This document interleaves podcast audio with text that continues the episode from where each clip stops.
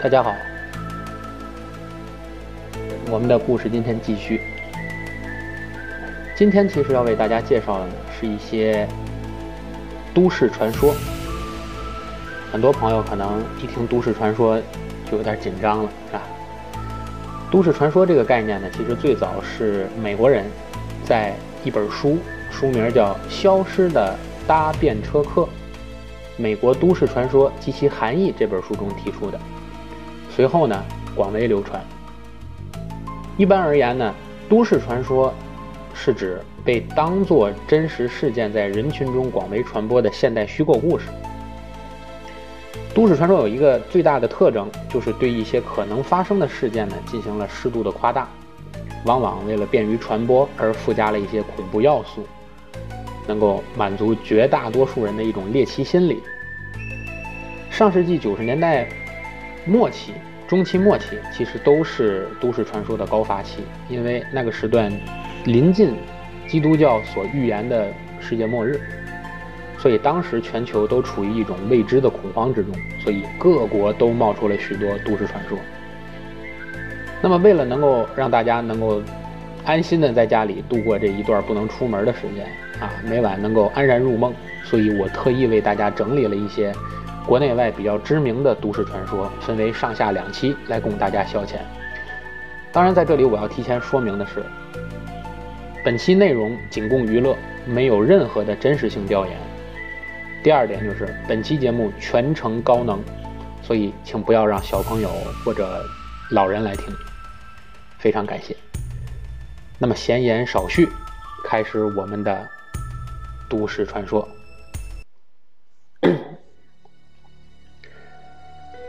要讲的第一个故事呢，很著名。要是大家曾经呃关注过这些事情的话，其实很著名。事情发生在重庆，上来第一个故事就是一个高能的故事，叫上叫重庆红衣男孩事件。故事发生在二零零九年的十一月五日中午十二时，一名十三岁的男童。邝志军在巴南区东泉镇双星村高石坎的家中离奇死亡。死相呢极为蹊跷，死者身穿红色的花裙子，因为邝这个邝志军是一个男孩，但是死的时候发现他穿着一身花裙子，而且里面是一件呃碎花的泳衣。也是女孩子穿的泳衣，双手双脚呢被绳子结结实实的捆着，而且脚上还吊着一个大秤砣，双手被挂在房梁上，啊，就这样被挂死了。当时经过警方的调查，最终莫名其妙的认定这个受害男童是自杀，而且法医呢也对尸体进行了解剖，认为这是一起。窒息引起的死亡案件，死的时候呢，这个邝志军年仅十三岁零十三天。那么，警方认为邝志军是出于自杀，这件事情呢，就引起了当时社会上的很大反这个反响。很多对这种事情非常感兴趣的网友呢，也对这个事情有了很多种猜测。主要围绕在这个男孩死亡的三大谜团呢，就是围绕这件事情，其实大家提出了三大谜团，而且死者的父亲邝继律也说，刑警和法医对儿子的整个的死有三个非常不理解的地方。第一个就是男孩在死的时候为什么会穿着红裙子，还穿着游泳衣？第二。此时尸检的时候，发现死尸额头前有一个非常小的小针孔。第三，这个小男孩死的时候，双手双脚有非常专业的绳子打结，而且这种这种打结方式是非常专业的，不是一个小孩能够掌握的方式。所以，针对于这些疑虑呢，网友也提出了很多解谜。那么，相信这个解谜的最多的版本呢，就是有人说，邝志坤的死法看似非常像茅山的一种法术，叫做续命术。因为续命术中最关键的三点要素是要有分魂针，要有锁魂红衣，要有坠魂陀。意思是让他子嗣穿上红衣上梁死，目的是为了将灵魂打劫，永世不得超生。而不得超生之后，灵魂所剩下的这些命数就被续在施法者的这个生命上了。而且，邝志坤、邝志军死的时候，死者死时身现金、木、水、火、土五行的迹象，然后再选择一个死这个小孩死的时候时值正好是十三岁十三天，是属于极阴的两个数字。按道理说，作案时间应该推测也是个阴时，亥时的可能最大。用这样狠毒的做法，就是想让对方这个断子绝孙，而且让死者永不超生，死后魂魄尽散，还不会找凶手的麻烦。为什么说这个看似现场这个古怪的、这个离奇的死法，集合了金木水火土五行呢？是因为头顶首先有针眼，就印证了刚才所说的分魂术。小孩死的时候身穿泳衣，代表了水。泳衣外外罩了一件红色的连衣裙，红色代表了火。脚上坠了一个巨大的秤砣，是为金；而挂在木质的横梁上，是为木。脚下的土地是为土，所以集合了金木水火土五行，所以被很多人猜测。是出于茅山的这种续命术。那么，其实关于这件事情的这个猜测呢，流传了很多。关于这个重庆红衣男孩事件，那么大家其实在网上搜索的话，也能搜索到很多照片啊，就是这个小男孩当时死的时候的一些留下来的照片。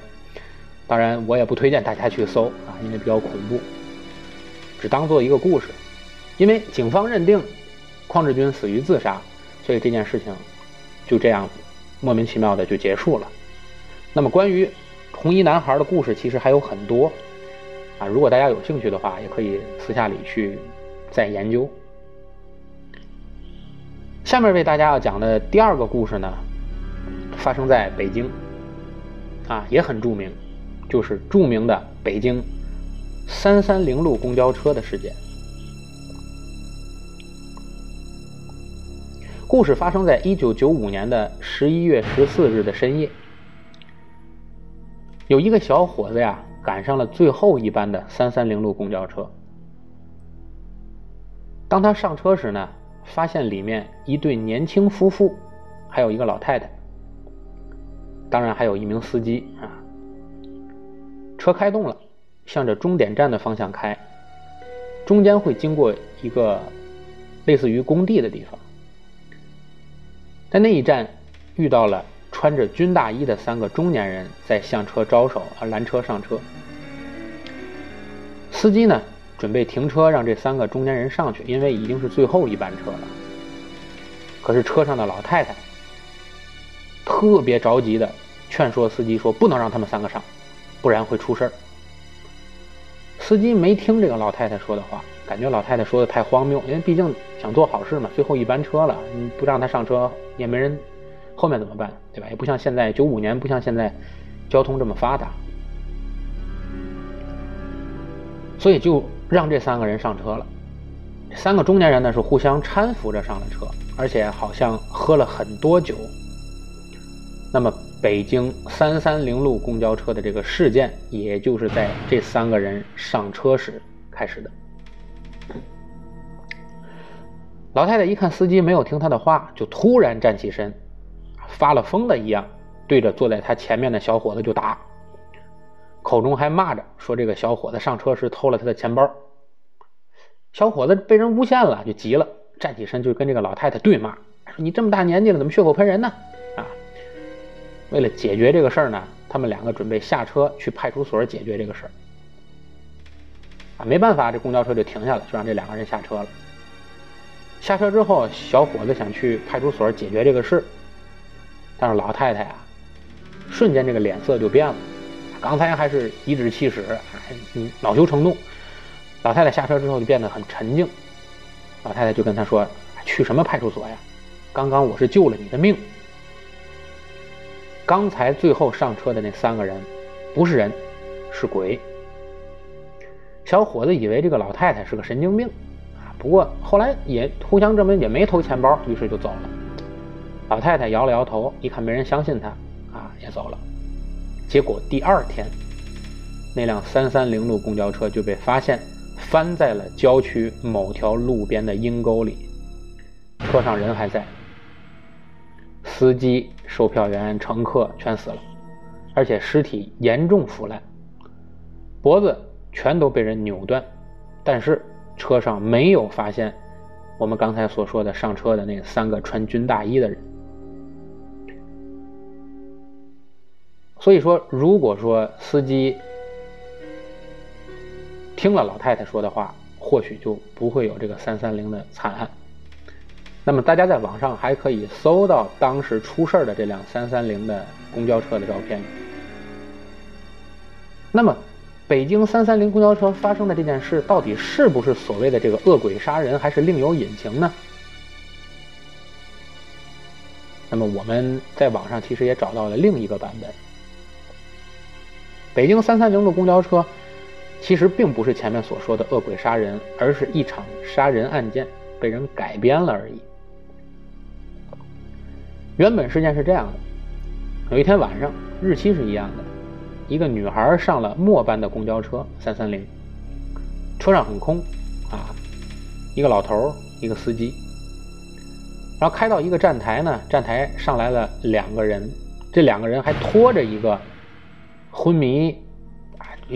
昏迷不醒，一个昏迷状态的人，而且那个人一上车就浑身的酒味儿。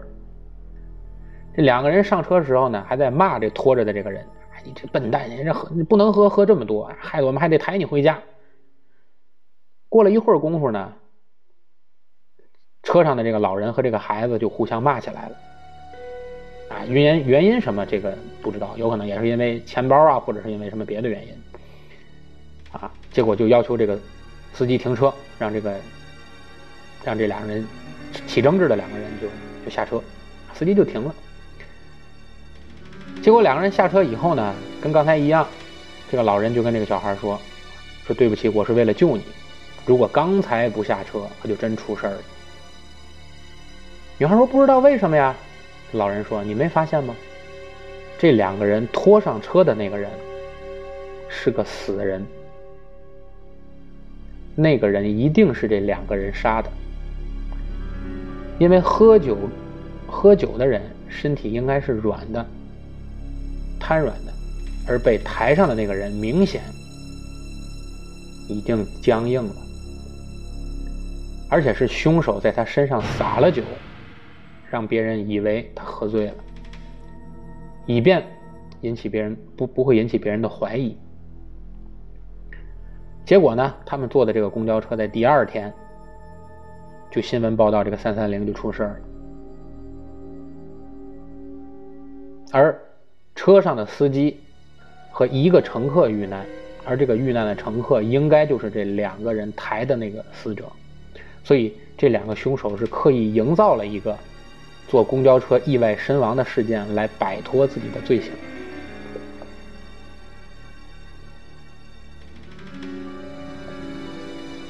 这是我们说的第二个，就是曾经也是沸沸扬扬一时的。北京三三零路公交车的这个事件。第三个我们要说的故事呢，还是发生在北京，啊，就是著名的北京的西单人肉包。啊，这个西单人肉包和当时流传在香港的人肉叉烧包，这个被称作当时这个时代的两起非常著名的这个人肉包事件。故事发生的其实比较早啊，几十年以前的事儿。故事大概发生在一九八六年，正好是我出生的那年。其实这件事情当时闹得非常大，啊，非常大，所以很多我们父辈或者是就是在一九八六年的时候，呃，已经有记忆的这些人，应该都听说过这件事情，啊，因为那个时候刚刚改革开放不久，个体户的执照还不是很容易拿下来，所以也很少有个体户。也都是第一批从商的或者做个体户的，所以这个这个这个故事就发生在那段时间。故事发生的地点呢，有也是众说纷纭啊，传说很多。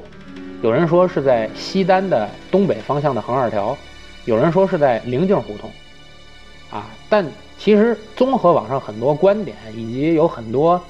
对这件事了解非常深的人呢，最后确认这件事情应该是发生在北京的二龙路。故事发生是这样的，呃，我用化名吧，这里不用真名了，因为这件事情确实是有记录，是吧？啊，有哥俩，钱老大和钱老二，居住在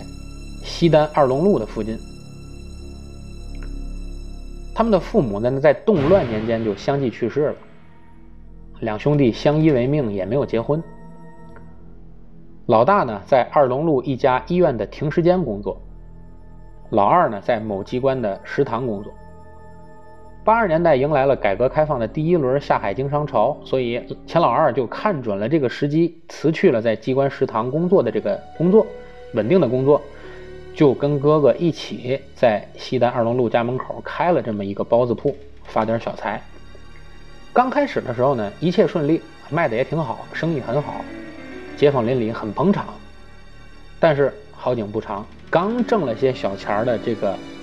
钱老二，就染上了赌博的恶习。生意虽然好，也架不住赌的多，所以又赶上那个时候猪肉价格刚刚上涨，当然没有上涨到我们前一段涨得这么厉害啊。猪肉价格刚开始上涨，包子铺的生意就开始惨淡起来了。钱老二不仅挣钱少，还欠了很多外债，而且那些债主一看收不回钱来了。就经常到他店里来免费的吃包子，天天你不给我钱，我就到你店里来闹，闹就得管我饭。这下可就把钱老大给急坏了。那老大没办法，只能用当时非常微薄的工资啊往家里贴补，而且也快贴补不动了。而就在这一天，钱老大工作的医院送来了一个因为严重车祸而去世的这么一个人的尸体。尸体呢已经严重变形了。因为车祸死的嘛，而且都基本上没有人样了。钱老大当时灵机一动，就打起了这个尸体的主意。他发现刚刚去世的这个人的尸体啊，这个肉还是很新鲜的。如果用这个肉做包子，不仅可以报复那些到店里来免费吃包子的这些债主，还可以帮弟弟节约一些成本。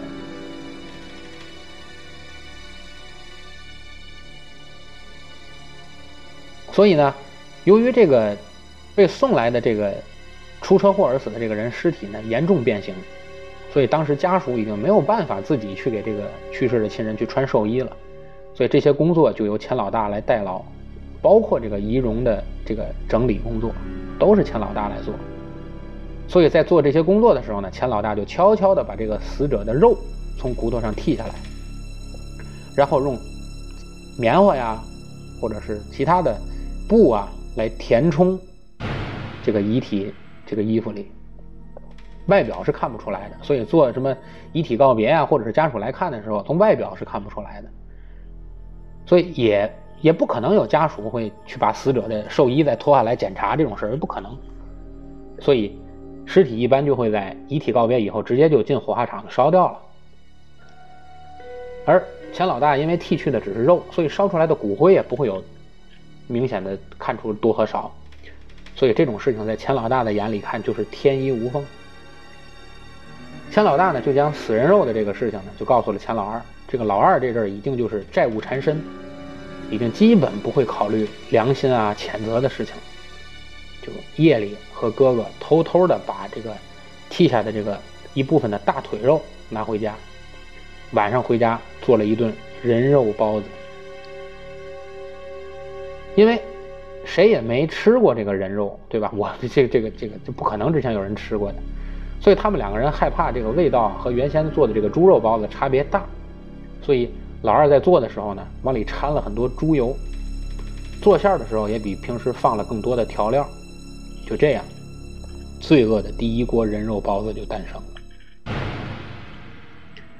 第二天早晨一大早。这些债主打牌归来的这些债主又到老二家来蹭这个免费的包子吃，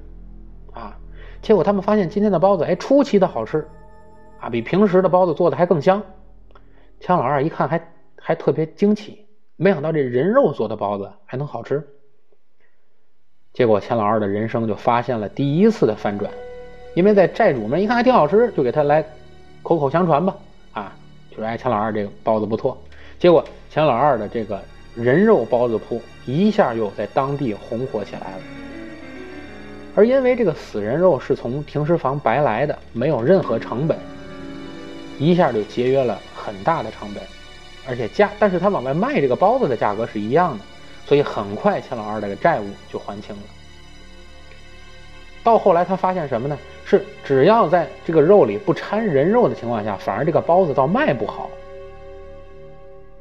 于是他哥哥当时这个压力就大了，因为来买的人越来越多，但是能从医院太平间导出的这个肉是有限的，所以这个钱老大每天就在停尸房研究如何对这个尸体下手。啊，家里如果接触过有老人们去世的人，可能都知道，医院这个殡仪馆、火葬场啊，都是可以代做仪容遗体的这个这个这个整理啊。和告别这个工作，所以并不是所有的遗体都能用来做手脚，而且医院能用来填补的这个填充物其实是很有限的，而且用太多了会被别人起疑心，所以钱老大有时也顾不了这么多，但是为了挣钱就没办法，一直冒着风险往家里偷，结果有一次就露馅了。这一天呢，医院送来了一位二十多岁的女性尸体，是在西单附近出车祸而死的，而且当时没有任何家属来认领，一放很多天，家属一直没出现。公安机关因为一看家属没出现，又明确是一起车祸呢，就结案了，就准备将尸体先火化，火化之后再等家属过来认领，把骨灰取走就行。结果钱老大一看，既然也没有家属认领。而且也马上准备火化了，他就盯上了这具尸体，基本上把这具尸体脖子以下的所有的肉都剔下来了。结果万万没想到，刚刚把这个肉运出医院，第二天正在处理剩下的事儿的时候，家属来了。因为家属当时得知到消息的时候，一家都在广州。是连夜赶来的，因为当时这个交通情况没有现在这么好，也没有买到机票，坐着火车几天几夜赶到这儿，结果到太平间，家属和民警都看傻了，因为尸体除了脖子附近的肉之外，其他的肉，大腿肉啊、胳膊呀，还有人体器官啊，基本上都被剃掉了。家属当场就晕了，是吧？那不用说，钱老大、钱老二也就相继被捕，而这个惊天的人肉包子案就在北京西单告破了。刚刚告破这个案子的那一段时间，整个北京四九城的百姓就全炸开锅了，尤其是西单二龙路附近吃过他家包子的这些邻居，还有那些债主，所以在那一段时间里，啊。基本上整个北京就没有卖包子的包子铺。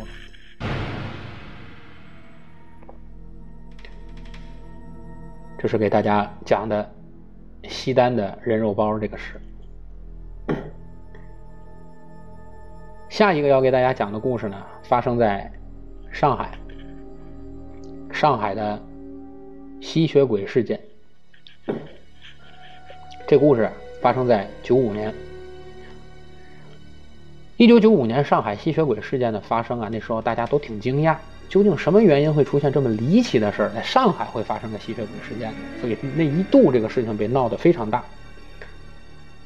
这个事件据说是发生在上海的虹口区。那个时候呢，就说那里闹鬼，啊，吸血鬼，连警方当时都不能给出一个完美的解释，而且警方当时还在电视上特殊做过报道。那段时间里，很多放学的孩子都不敢从那个地方走，因为生怕自己被遇到这个吸血鬼。第一，其实第一个案发现场并不是我刚才所说的那个位置，第一个案发现场其实是关于一个老太婆的，啊，一个红衣老太婆。当年曾经在上海或者关注过上海的人都不会忘记这个红衣老太婆的这个事件。据说这个事情是发生在军工路上，当时的军工路说经常会发生一些年轻穿着时髦的女性被杀的事件，而且伤口都在颈部，颈部就一片血肉模糊，就好像被咬过一样，啊，也有发生在头部的。有目击者在军工路附近就经常会见到一个穿红色衣服的老女人，啊，所以有人就传说这个老女穿红色衣服的这个老女人呢，就专门跟踪那些穿红色衣服的，而且非常恰巧的是，这些死者还都是 O 型血的年轻女人，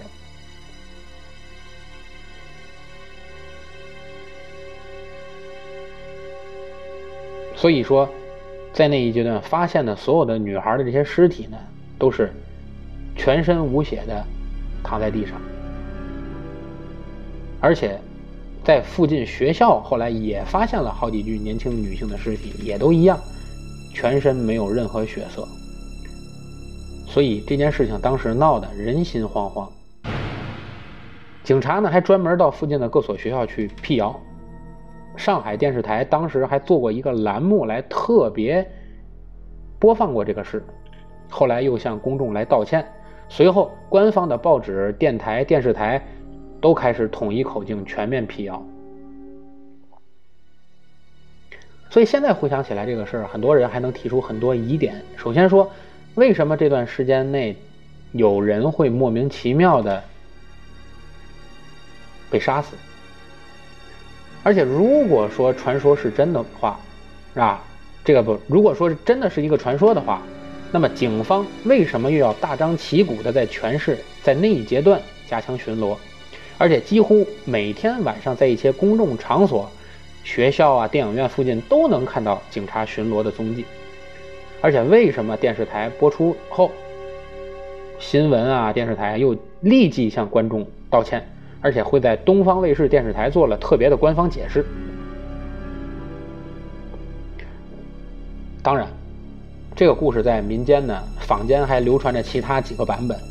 有的说是由于什么某个实验室失败，导致一个实验员啊研究员中毒发疯，然后就开始变得喜欢吸血。听起来是不是有点像《生化危机》是吧？还有就是说，当时其实并不是什么吸血鬼杀人，而是一个变态杀人狂。这个人呢，专杀红衣服的女孩，而且要在杀人后用大锤子破坏这个尸体的容貌，所以看起来就像被撕咬过一样。但是这个好像又没法解释为什么死者都是 O 型血。所以姑且无论哪个版本是真，但这个故事确实有一度在上海引起了不小的波澜。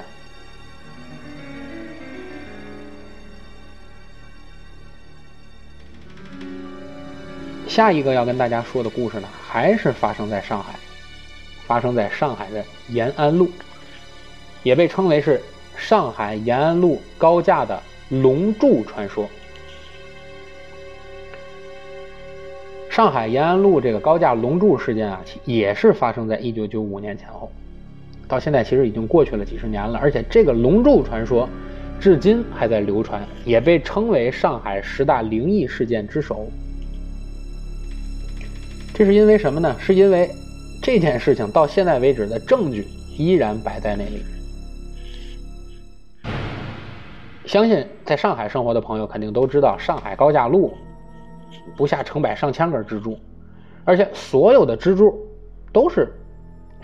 钢筋混凝土那种水泥的原始颜色本色，但是唯有延安路和成都路的交叉口中心的一个路子上，盘踞了几条金属制作的龙。这个如果大家有机会去看的话，还要关注一下。到今天为止，依然在延安路和成都路交叉口的柱子上盘着几条金属制作的龙，而这个背后呢，其实就隐藏了一个特别玄幻的故事。在上海延安路和成都路交汇的地方啊，这个高架路就形成了一个深字形，啊，就是一个田地的田上下出头深字形。在这个深字形的中心点，就矗立着刚才我说过的这根盘有龙形的金属巨柱。传说呀，是因为当年高架桥在施工的时候要把桩打到这个地方，但是打不进去，而做这根柱子就是为了来镇住这个龙穴的。因为有人怀疑说，因为为什么打不进去，就是因为这根柱子打到了上海的龙脉上。城市的这个龙脉上，因为在上世纪，就是在九十年代的时候呢，上海为了彻底改变市区这个交通拥挤啊、堵塞呀，就开始在上海大肆的兴建这个高架路，也可以跻身世界一线城市嘛，啊，所以贯穿于市区的成都路、成都路和延安路的这个高架就先后上马，而为了贯穿上海东西南北所有高架。最终形成这个天上天下这个深字形的这个大格局，啊，就准备在那个地方把这两条路连起来。但是没料到，当工程进行到最关键的东西南北高架这个交汇的这个点的时候，作为支撑支柱的这根柱子是怎么也打不下去。当时呢，相关的研究人员翻阅上海地质数据。啊，看，因为上海是属于长江三角洲的一个冲积平原，并没有过分复杂的地层状况。啊，参与工程设计的当时有市政设计院、上海城建设计院、上海市政和隧道工程公司，这些公司就先后调集了很多技术力量来研究，一而再、再而三的去实验打这个地桩，但无论怎么打，就是打不下去，所以这个工地只好就暂时停工了。所以当时有一种说法，就悄悄的在私下里传，说会不会是因为风水的原因？要不要请人来看看？结果呢，就有人传说这件事情，就到最后，因为始终也打不下去，这东西南北这高架始终连接不上，没办法的情况下，就请来了当时上海玉佛寺的老方丈真禅大师。真禅大师到现场工地仔细看过之后呢，就得出了我们刚才说的那个结论：这个下面有一条地缚龙，而现在这个桩所打的位置，就是这条龙的龙头的位置，所以钻不动。所以大家就就是工地上就求这个大师，看看能不能让大师帮帮忙，能够去去所谓做做法吧，啊，来化解这个事情。但是呢，真禅大师就一直没同意。说如果做了这件事情，后果会很严重。但是事情架不住，说当时市委领导都出面了，说来劝他，啊，真禅没办法，只好做了七天的法事。结果这根桩就顺利的打下去了，而且不偏不倚，完全符合设计标准。那么就是因为这根桩打了下去，东西南北高架就严丝合缝、正正好好的。完成了这个交汇的任务，而这根桩子到现在为止还都在那个地方矗立着。所以到现在我们能看到的痕迹，就是在接口处地桩上浇筑的这个巨大的这个圆柱支柱周身，围绕着一圈龙形的纹饰，人称龙柱。啊，有人说呢，这么做是为了。保佑当时打桩的时候被请走的那条龙，也有人说是因为要包上龙才能保证这个最关键的这根柱子永远不会倒。但这件事情其实最灵异的地方就在于，这件事情在网上确实可查，就是真禅方丈，就是我刚才说过的这个到现场去施法的这个上海玉佛寺的老方丈，当时死活都不愿意去做法惊动这只地缚龙的这个老方丈，在做法不久之后，没几天就圆寂了。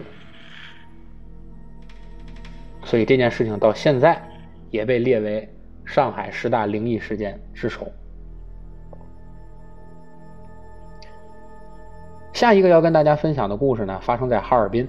啊，哈尔滨的猫脸老太太这个传奇事件，这故事很多人可能都听过。说当时在哈尔滨，也是在九十年代左右，哈尔滨有一个老太太在买菜回家的时候，猝死在路上。正巧旁边一只猫走过，这老人突然就坐起身来，身子没变，但是半边脸变成了猫脸。因为大家都知道，就是人死之后啊，千万不能有动物从尸体上跳过去，这个真的是有说法的。因为如果说有动物来惊扰的话，就可能会借尸还魂，啊，会诈尸。所以猫脸老太这个诈尸这个事儿呢，就一时。在民间流传开来，啊，还有人传说说这个猫脸老太太靠吃小孩为生，就连当时 CCTV 焦点访谈也对这个事件进行了一个专题报道，当然目的是为了辟谣。还有另外一种说法呢，说猫脸老太太一家呢其实是住在黑龙江北部的一个小村子里，一家人过得很平淡，但是自己的儿子儿媳呢其实对她不太好。不怎么孝顺，但是过日子嘛，磕磕绊绊总是难免。后来呢，又因为一点小事老人和儿媳就打起来了，啊，结果老人当晚气不过，就上吊了。老人被儿媳给气死之后呢，家里人准备啊，就把这个遗体，因为当天你得守夜呀，停一天晚上，第二天就下葬。因为上吊死的人，这个死相比较恐怖，是吧？当时人呢都不敢靠前儿。说来也怪啊，这个老人的儿子赶来之后，这个老太太这个面容就略微变得不这么恐怖了。当时村里有个习俗啊，就是含冤而死的人呢，必须得让自己最亲的人在身边陪着。度过这一晚才能安全，但是即使是这样，好像也没能阻止这个老人半夜出问题。儿子到了以后呢，给这个老人换上寿衣，儿媳妇当时呢也很伤心，因为可能也是出于心虚，就回娘家了。老人儿子呢觉得对不起老娘，晚上就给老娘守孝。东北啊，冬天的夜很漫长。老人的儿子呢和一个邻居坐在一起，说着说着话呢，这个邻居就睡着了。这个时候，老人平时养的一只大花猫一下就从老人的这个遗体上跳过去了。结果老人一下就坐了起来，半边人脸，半边猫脸，就变成了我们前文说的这个猫脸老太太。老人儿子当场就吓傻了。老人诈尸以后。瞬间就把邻居给抓死了。他儿子趁着这个这这个抓死他邻居这个功夫，马上就往外跑，一边跑一边喊：“我妈诈尸啦！”好求求助。但是农村啊，大家睡得都早，晚上更安静啊。但是这天晚上，这个人这么喊，没有任何人敢出来。天亮以后呢，这儿子就叫了一帮人回家去看，就发现这个邻居呢被开肠破肚的抓死了，啊，尸体就躺在院当中，而这个老人不见了，猫脸老太太不见了，啊，后来呢，村里还先后失踪了几个小孩这个事情当时就弄得人心惶惶，大家都告诉自己的小孩晚上没事别乱跑啊！要真碰见这猫脸老太太，千万别跑直线，你就围着她绕圈跑。或者是找个柱子什么的围着跑就行，因为据传说，僵尸不会转弯。后来呢，这个都市传说还被改编为一个同名电影，就叫《猫脸老太太》，二零一六年上映。啊，这是为大家简单讲了一下猫脸老太太的故事。下面要跟大家说的这个故事呢，更轰动啊！甚至于现在比较火的，有很多喜欢玩这个密室逃脱的人，都会知道这个故事，就是发生在上海的非常著名的林家宅三十七号事件。林家宅三十七号事件啊，是一九五六年在上海武宁路发生的一起灭门血案。当时接到电话报警的这个刑警赶到林家宅三十七号以后，发现现场已经没有人了，只剩下满地鲜血。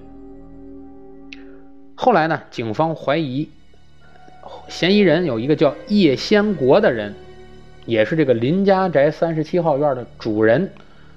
怀疑这个人杀害了妻儿，而后来林家林先国这个人被抓捕归案以后，就被认定为灭门杀人案。在官方档案里面，林先国记载的是先杀死全家之后自杀身亡，而林家宅三十七号院后来就改建成为了上海的。叫两万户房子，也就是后来的工人新村，但是这个事件却成为轰动中国的灵异事件，而且这个案件到今天也没有结束。一九五六年啊，上海武宁路还是农田和一些沿街面农宅，还有一些工厂仓库啊，武宁路周边都是一些这样的建筑，当时属于人烟稀少的地方，而且晚上很少有人活动。当时那里呢，刚刚划归普陀区，区政府也是刚刚搬到普雄路没多长时间。当地警察呢接到投案自首的电话，刑警感到情况挺严重的，就马上报告了值班的局长，同时通报了当地的派出所。于是局里面能调动的几个刑警就全部出动到了这个林家宅。到了林家宅三十七号院之后呢，刑警照例了解了一下这个具体情况。原来是住在这个屋子的主人，解放前逃到台湾去了。当时的屋子的主人是河北调到上海来工作的一个姓叶的男人，家里四口人，姓叶的老婆是个瘸子，两个小孩，一男一女。刑警敲开玻璃窗进去的，因为大门打不开，发现被顶死了。进去之后发现脚下湿漉漉的。而且房间里面都是血腥味儿。他从窗户翻进去之后呢，就把大门打开了。紧接着，几个派出派出所的同志就一块儿冲了进去。啊，进去之后，马上向刑警队总队报告，留下了一个老刑警和小刑警到现场来勘察现场。小刑警后来回忆说呀，现场去勘察的时候，情况十分诡异，因为这两栋建筑上上下下找了一个遍，一个人都没有。而据说，而现场因为我刚才说充满了血腥味儿，所以法医到现场鉴定，现场的这么多的血迹，最少是六个人的血迹，但是这家却只有四个人。刚才我说了，只有四口人。而邻居说，这家人几个月前，这个女的，这个就是女主人，就带着这两个小孩回娘家了，而男主人也早已经好几天没见人影了。所以现场这么多的鲜血到底是从哪儿来的？而且半夜报警的人到底是谁，就成为了不解之谜。报警的这个事儿大概发生了一个月左右，派出所的民警又突然接到了居委会的人报告，说有几个小孩下课的时候闹着玩，发现林家宅三十七号院的门被打开了。大家都知道，一般这种现场都贴着封条。而且那家宅林家宅的男主人也经过调查确定失踪了，调查组还去过那个女主人的老家，也都说这个根本就没有人回来过，除非是主人回来，要么就是小偷进去了。所以邻居也知道那里发生了奇怪的事儿，是不可能进去的。那这门到底是谁开的？所以警察就开始怀疑，是不是因为当时的那个特殊的年代，警察就开始怀疑是不是有特务。而当时的技术呢，没有现在的发达，没法去查证这个电话报警电话到底到底是从哪儿打来的，所以大家只是怀疑，也没有去印证这林家宅三十七号到底发生了什么事到后来越传越凶，甚至于到白天都没有人敢接近林家宅三十七号。但是，更诡异的事情就发生了。刚才我说，他们接到报警说林家宅三十七号院的门被打开了这件事情之后，去现场调查的这个刑警们一进屋就发现，现场和当天晚上一就是和报警那天第一次冲进林家宅的那天晚上一模一样，地上都是发黑的人血，而且前面说过的那个小刑警就听到二楼有小孩子。嬉笑打闹的声音，但是他们冲上二楼时，却发现原本在原来放在一楼的那个小孩的童车，被放在楼梯口，而且空荡荡的，根本没有人。又过了十天，派出所的同志听说邻居反映说，林家宅三十七号院昨天晚上二楼突然亮了灯，于是专案组领导决定。连晚去守候伏击，看看到底是谁在搞这个恶作剧。结果到上半夜的时候，果然二楼突然就亮了灯，三个打前锋的刑警一下就冲入屋子，冲进屋子发现原先在地上的那些奇怪的黑色的鲜血没有了，而他们赶紧就往二楼上冲，看看二楼到底有谁。就在他们刚刚踏入到二楼楼梯口的时候，门关上了，而且灯灭了。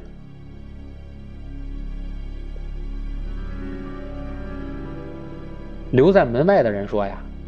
看见那三个人冲进去了十来分钟，没有任何声音，就担心里面出事了。于是后面在外面蹲梢的这些警察就一股脑都冲进去，结果发现。”打前锋的三个警察，只剩下了两个人，最后上楼的刑警不见了，所以这个事情就变得更加严重了。事情一直到了一九五八年，一九五八年冬天，有群众举报啊，说抓了一名反革命分子，这个人姓许，是个皮匠，修鞋的。而经过审查呢，发现许皮匠是当时的一个邪教组织，就是一贯道的分子。一贯道是一个反动的封建道门组织，虽然在政治上属于反动组织，但是在江浙一带有不小的市场，所以危害很大。这个姓许的交代呢，一贯到上海组织人员的名单里就出现过我前面说的这林家宅三十七号院的男主人的这个叶某的名字。结果当时就引起了很大的重视，而时隔两年之后，林家宅三十七号院的事件，又因为这个许皮匠被捕而再次浮出水面。据这个姓许的交代，一个重要线索就是林家宅三十七号院事件发生后的一个多月，许皮匠曾经和三十七号院的这个姓叶的主人见过面。据参加审讯的这个刑警后来说呀，询问这个这个这个皮匠，问他在哪里见到的这个叶先生的，这个叶先国的，啊，就是三十七号院的这个男主人，你们怎么认识的？这个许皮匠说呢，他们小时候就认识叶先国，而且那个时候是民国十三年。审讯员当时就傻了，就说你胡说呀。叶先国身份证上写的是他是一九三三年出生的，怎么可能那个时候你们就认识呢？许皮匠发誓说，那个时候在河南伏牛山的家乡就见到过叶先国这个人，而且许皮匠说，叶先国这个人在一贯道里是一个级别非常高的护法级的人物。那么，问题就来了，这个叶先国到底是什么时候出生的人？许皮匠说的是否是真事儿呢？这件事情在一个月后，许皮匠突然在看守所暴毙了，突然就死了。而随着他的死，这件事情又蒙上了层层疑云。许皮匠的暴毙十分奇怪。当时和他关在一个看守室里的三个人异口同声地说：“说许皮匠当晚一个人对着墙壁说了很多莫名其妙的话，好像在争论什么，又好像在哀求什么。他们都以为许皮匠发疯了。结果第二天早晨起来，发现许皮匠还是面对着墙坐着，但是已经断气儿了。也是正是因为许皮匠的死。”给林家宅三十七号院的这个事件，又蒙上了一层恐怖的阴云。这件事情其实还没有结论，因为专家组调阅了叶先国原先的所有档案，发现叶先国的父亲竟然也叫叶先国，但是这个老叶先国没有任何死亡记录。那么，也许许皮匠是否认识的是叶先国的父亲呢？按照许皮匠的描述，他认识叶先国的时候，应该叶先国是一个四十岁左右的人。到一九五六年的时候，老叶先国应该是一个七十多岁的老头，而不可能是我们前面说住在三十七号院里的这个三十多岁的叶先国。那这个问题和疑问就越来越多了。所以专家组当时决定。一方面在上海秘密通缉叶先国，另一方面派专家组去许皮匠的老家伏牛山调查取证。专家组和上海通了电话，决定还是要去一趟河北霸州，因为要看看叶先国和许家到底是什么渊源。啊，因为许皮匠的老家在河北霸州。专家组来到河北霸州，根据当地档案馆的资料。专家组发现叶先国的父亲确实也叫叶先国，但是叶先国的爷爷竟然还叫叶先国。档案其他资料都是叶氏家族中的一些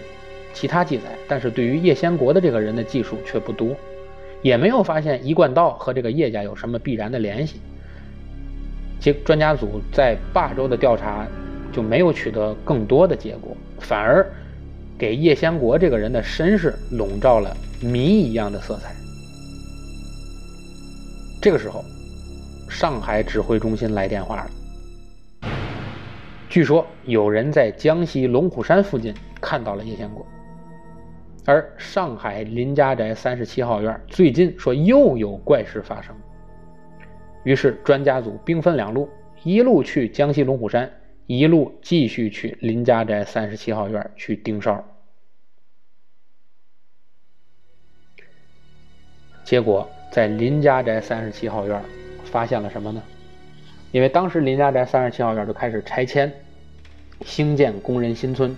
而工人们在拆迁林家宅三十七号院的时候，在地下。三米处挖出一个大缸，缸里面竟然是失踪多年的叶先国的妻子和两个孩子的尸骸。刑警队在时隔两年后，终于将林家宅三十七号院的事件定义为重大刑事事件，而看来叶先国杀妻灭门的罪名完全成立，于是向全国发出 A 级通缉令。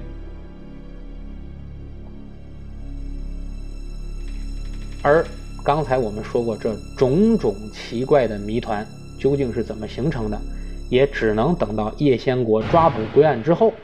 才能一一解开。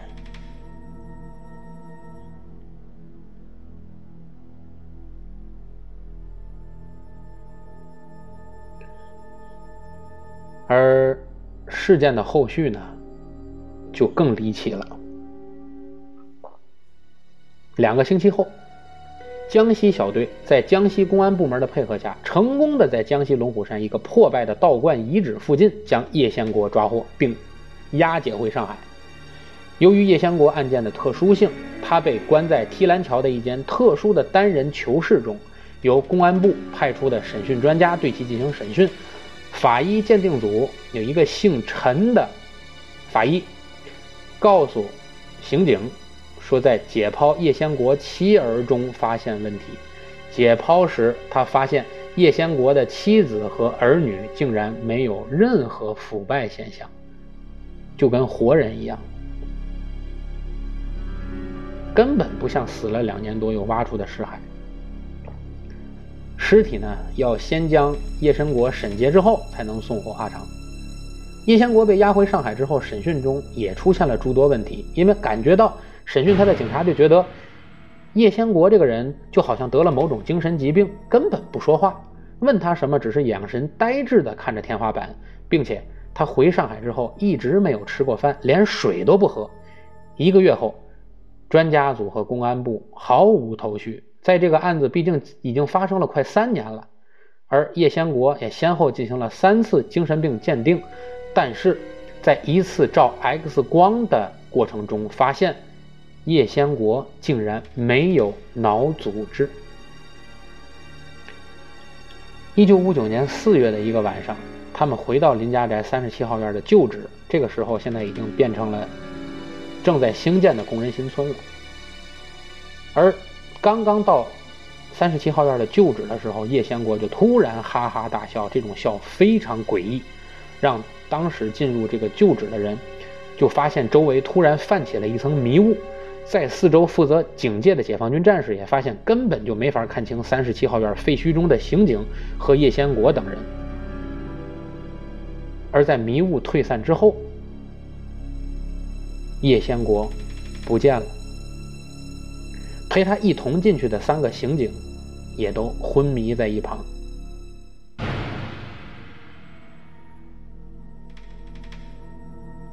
所以。叶先国这件事情最后被公安部定义为灭门杀人案，在官方档案里的记载是叶先国先杀死全家之后自杀身亡，而林家宅三十七号院后来就被改建成了所谓两万户房子，就是现在的工人新村。但是这件事情的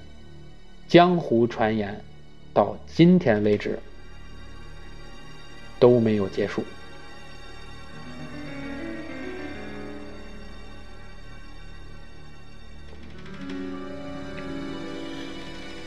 所以通过今天的讲解呢，给大家讲了几个发生在中国的一些比较知名的都市传说，也希望大家能够通过今天的这些小故事呢，快乐的打发掉一个小时的时间。那么，如果大家对这些故事比较感兴趣，也可以在群里告诉我，那么也便于我后面来及时做调整。嗯，今天的故事就为大家讲到这里，谢谢。